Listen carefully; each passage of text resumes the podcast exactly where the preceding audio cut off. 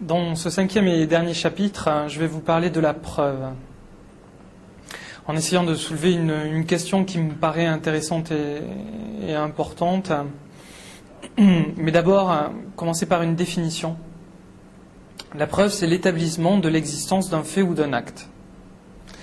La preuve est très importante, bien entendu. Euh, l'obligation de prouver ces affirmations est fondamentale dans notre système juridique. Euh, pourquoi? Parce qu'elle garantit la liberté. Et donc dans une démocratie, être obligé de prouver ces affirmations, c'est un gage de liberté je pourrais citer comme simple exemple durant la, délation durant euh, la Seconde Guerre mondiale, ça me semble un exemple suffisant pour montrer que prouver ces, affirmations, euh, enfin l'obligation de prouver ces affirmations est absolument euh, nécessaire. Et cette obligation, elle existe lors d'un procès, bien sûr. Dans un procès, il faut prouver ses dires, ses affirmations, ses allégations. Mais elle existe aussi, elle peut exister en dehors de tout procès, par exemple devant l'administration. Si vous vous mariez, vous avez l'obligation de prouver que vous avez atteint l'âge légal pour le faire, et donc de fournir les documents qui prouvent cet état. À l'échelle de la personne, la preuve est également essentielle. Là, je vous l'ai montré à l'échelle de la société, mais à l'échelle de la personne, elle est essentielle. N'avoir pas de droit, dans le sens de droit subjectif, avec un D minuscule, n'avoir pas, pas de droit et ne pouvoir le prouver finalement sont une situation identique.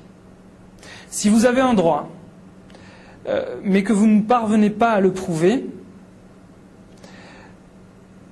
plutôt si vous avez un droit mais que vous ne parvenez pas à prouver le fait ou l'acte qui le conditionne, ben, vous ne pouvez pas vous en prévaloir. La situation est identique.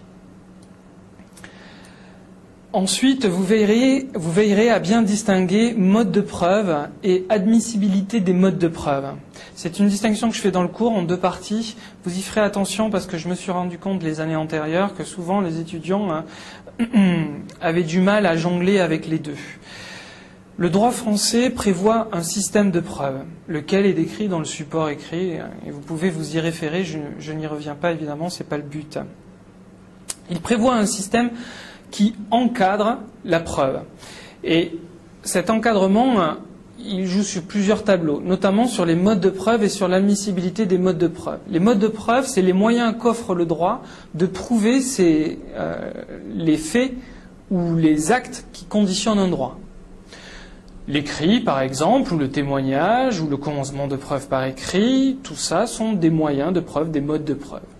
L'admissibilité des modes de preuve répond à une question plus complexe et de savoir euh, quel mode de preuve admettre dans telle situation. Dans telle situation, faut-il admettre le témoignage au même titre que l'écrit ou ne faut-il admettre que l'écrit? Dans mon exemple, ça voudrait dire que si je n'admets que l'écrit et que je n'ai pas d'écrit, ben je ne peux pas prouver même si par ailleurs j'ai un témoignage, parce que le droit dit que dans telle situation, il faut prouver par un écrit. Donc vous voyez bien que la question de l'admissibilité des modes de preuve est très importante. Tout moyen de preuve n'est pas admis toujours. Certains sont admis dans certaines situations, d'autres dans d'autres situations. Donc ça, c'est pour être très clair sur cette distinction entre mode de preuve et admissibilité des modes de preuve. Maintenant, je vais soulever une, question qui me paraît intéressante euh, sur le lien qui peut exister entre la preuve et la vérité. A priori, le lien entre la preuve et la vérité est évident. On pourrait dire que la preuve n'est autre que l'établissement de la vérité la vérité d'un acte ou la vérité d'un fait. En termes mieux choisis, ce ne sont pas les miens, ce sont ceux de Doma, qui est un jurisconsulte du XVIIe siècle. On appelle preuve ce qui persuade l'esprit d'une vérité. Euh, toutefois, il faut, euh, il faut, indiquer que cet auteur, ce jurisconsulte, Doma, ajoutait euh, comme il y a des vérités de diverses sortes, il y a aussi différentes espèces de preuves. Ce qui veut dire que la preuve serait alors moins l'établissement de la vérité qu'un moyen d'emporter la conviction du juge, de convaincre. Mais on pourrait alors dire immédiatement, s'il faut convaincre le juge, c'est tout de même de la vérité, d'un fait ou d'un acte. Bref, on tourne un peu en rond.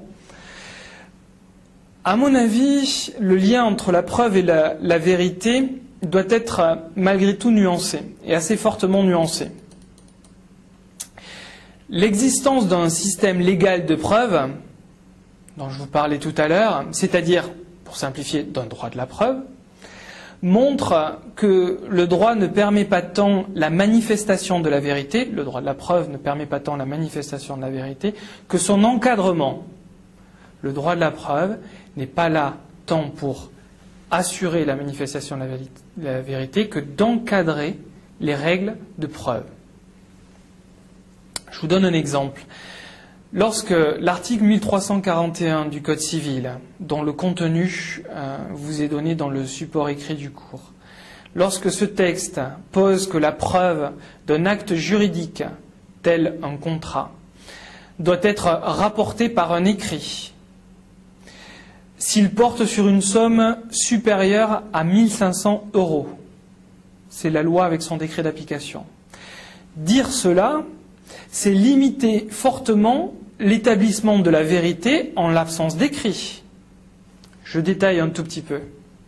Ce texte, pour simplifier, dit que si vous voulez prouver l'existence d'un contrat qui porte sur une somme supérieure à 1500 euros, si vous voulez le prouver devant un juge, il faudra absolument le prouver par écrit. En d'autres termes, il faudra rapporter le contrat écrit.